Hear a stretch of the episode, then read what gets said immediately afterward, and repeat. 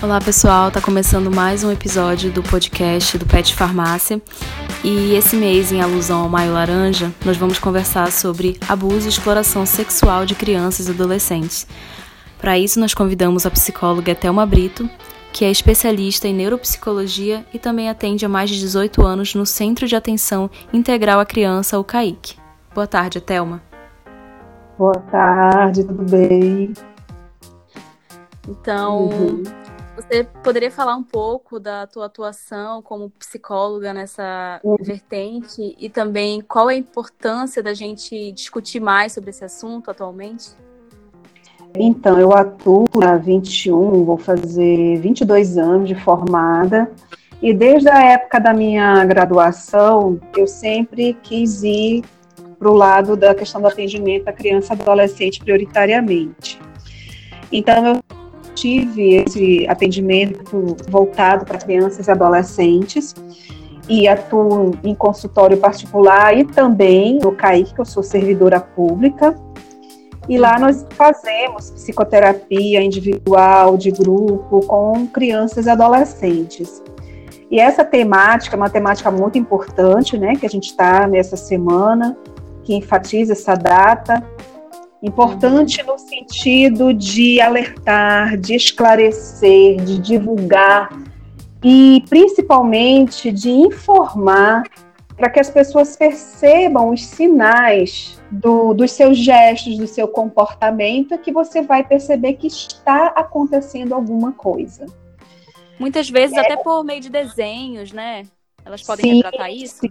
Às vezes sim, às vezes através do desenho elas retratam com alguns desenhos que você acha estranho. De repente, vamos dizer que ela gostava de fazer de tudo colorido, aquela coisa infantil de pintar, e às vezes ela começa ter muitas cores escuras, é, preto, marrom, e às vezes ela tinha um desenho que tinha mais formas, começa a ser muito rabisco, e aí você precisa investigar com a criança para entender o que, que ela quer que, que ela está demonstrando com aquele desenho. Você tem que entender o que, que ela está querendo demonstrar através daquilo.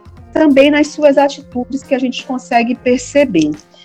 Quando a gente fala de abuso sexual, é importante que a gente entenda uma pequena diferença entre a violência e a exploração sexual está no fato assim de que a exploração sexual, a criança ou adolescente, ela é utilizada para fins comerciais, para fins lucrativos, através da exploração do seu corpo, para conseguir dinheiro, vídeos, fotografias, filmes, sites de internet, e tem um adulto ali se aproveitando daquela criança, daquele, daquele adolescente, daquela vítima, uma exploração comercial Sim. da sua sexualidade.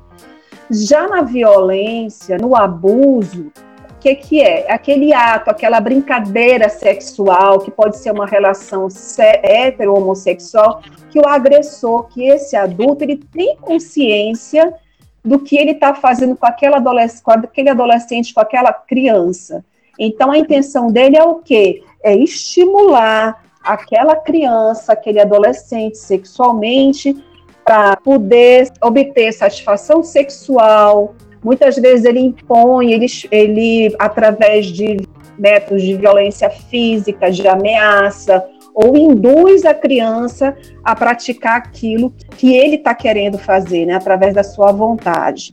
Sim. E assim, em Manaus, no Amazonas, a gente tem esse problema que é muito grande e cada, infelizmente cada dia isso aumenta mais. Seria bom se nós não tivéssemos uma data para chamar a atenção da nossa sociedade sobre esse assunto, mas é preciso para poder as pessoas entenderem que isso é real, que isso acontece, que nesse momento, infelizmente, Giovana, existem crianças que nesse momento estão sendo vítimas de abuso, de violência sexual.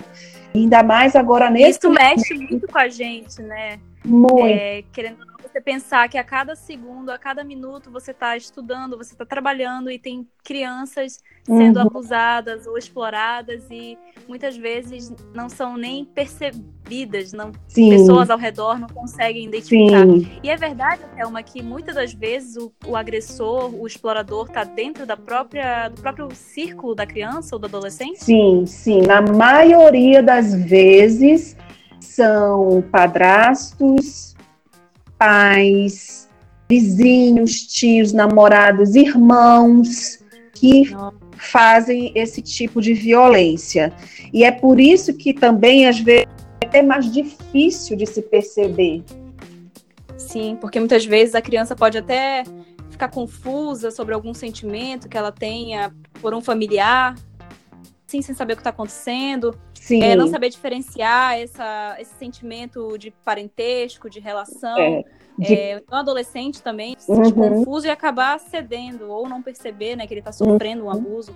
As crianças, né, são as que têm mais dificuldade de perceber que aquilo é um abuso, porque muitas vezes elas acham que aquilo é um carinho, que elas ainda estão aprendendo sobre isso, elas pensam que aquilo é uma forma de carinho existe toda uma sedução desse adulto, existe toda uma forma que ele aborda para poder obter aquilo que ele quer.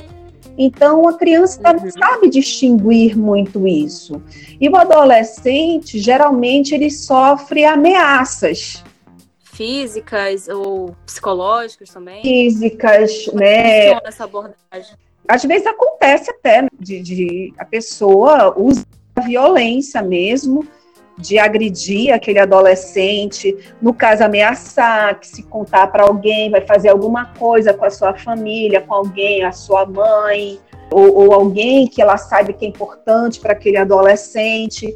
Então isso é muito comum também acontecer. Então às vezes a gente escuta o adolescente falar, tipo assim, às vezes também acontece que aquele adolescente foi abusado na infância. E aí lá na adolescência. Então, uma prática recorrente, né? Isso, lá na adolescência vai, às vezes, refletir, e é quando, às vezes, ele vai falar sobre isso. E chega casos, assim, de muitas vezes adultos, né, que sofreram esse trauma na infância, na adolescência, e por isso tem sua parte comportamental afetada até na sim, vida adulta. Sim, sim. Muitos estudos apontam que existem, existem várias situações que podem ocorrer na vida que houve, que teve essa violência. Muitas vezes, o que, que acontece? Ele, lá na vida adulta, vai ter dificuldade de se relacionar, vai ter dificuldade de confiar em alguém. Sim, é verdade. As sequelas são as mais variadas para a vida adulta dessa pessoa. E isso não ocorre só com meninas, ocorre com meninos também.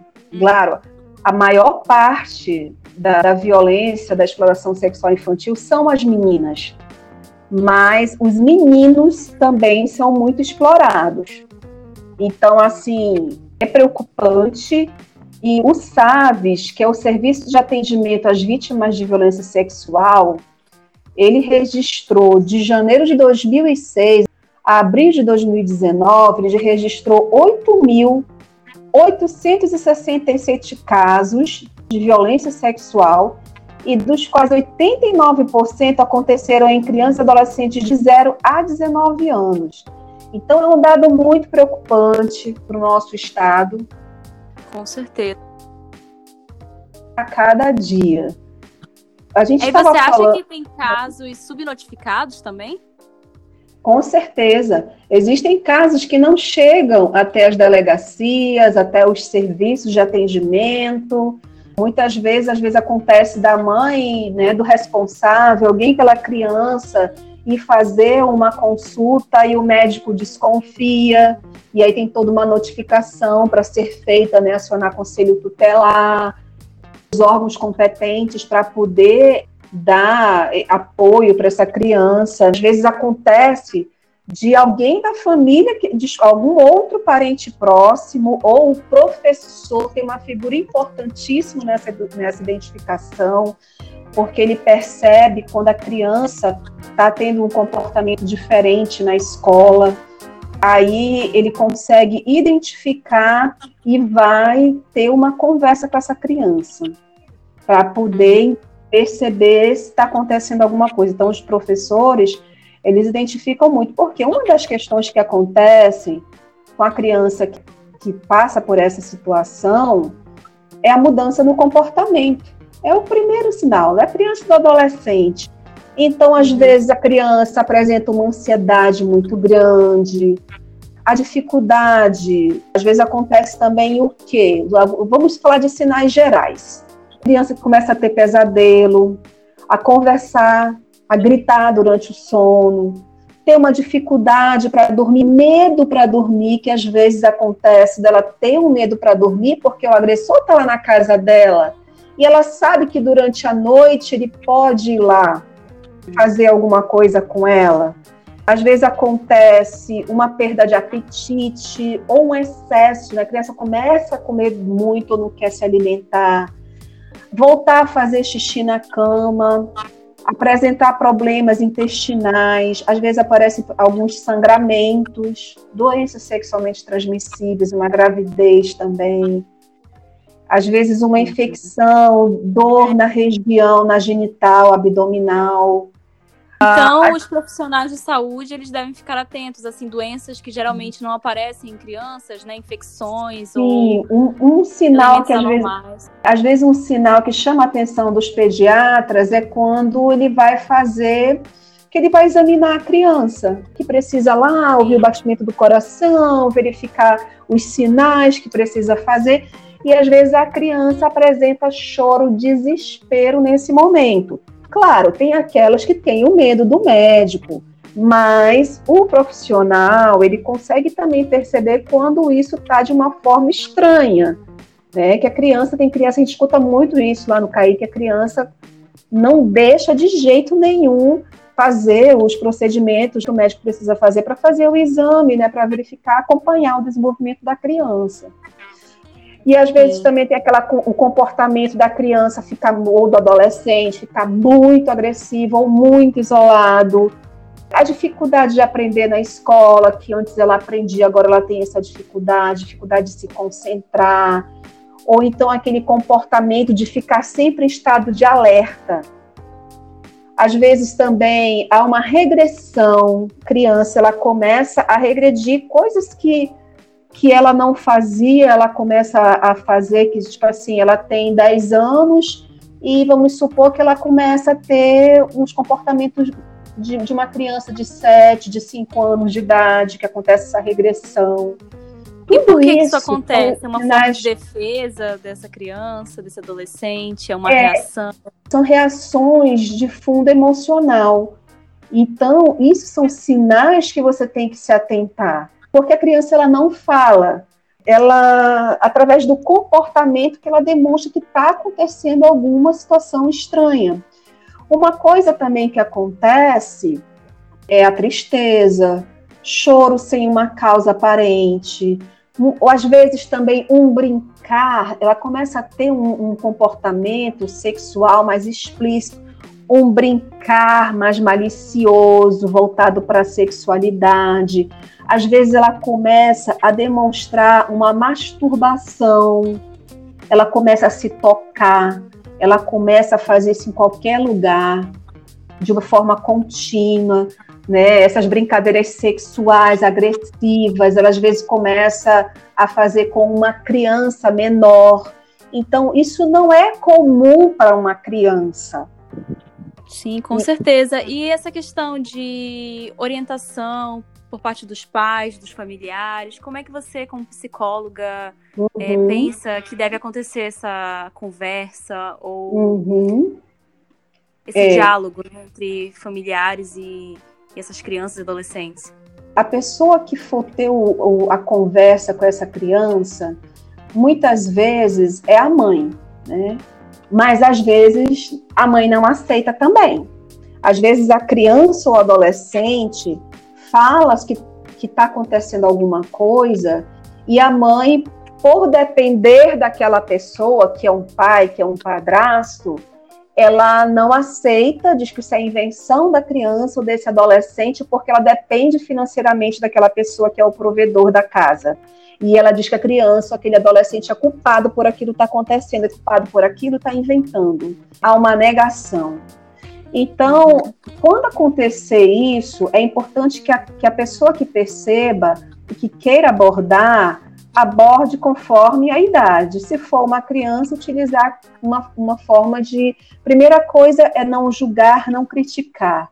Demonstrar essa disponibilidade para conversar e buscar um ambiente que seja apropriado, onde eles possam ficar ali reservado para conversar sobre isso. Ouvir o que é que essa criança tem a dizer, esse adolescente, sem interromper, não pressionar para ter essas informações, usar essa linguagem, né, de acordo com a idade, como a gente falou, e levar a sério tudo que ouvir sem julgar.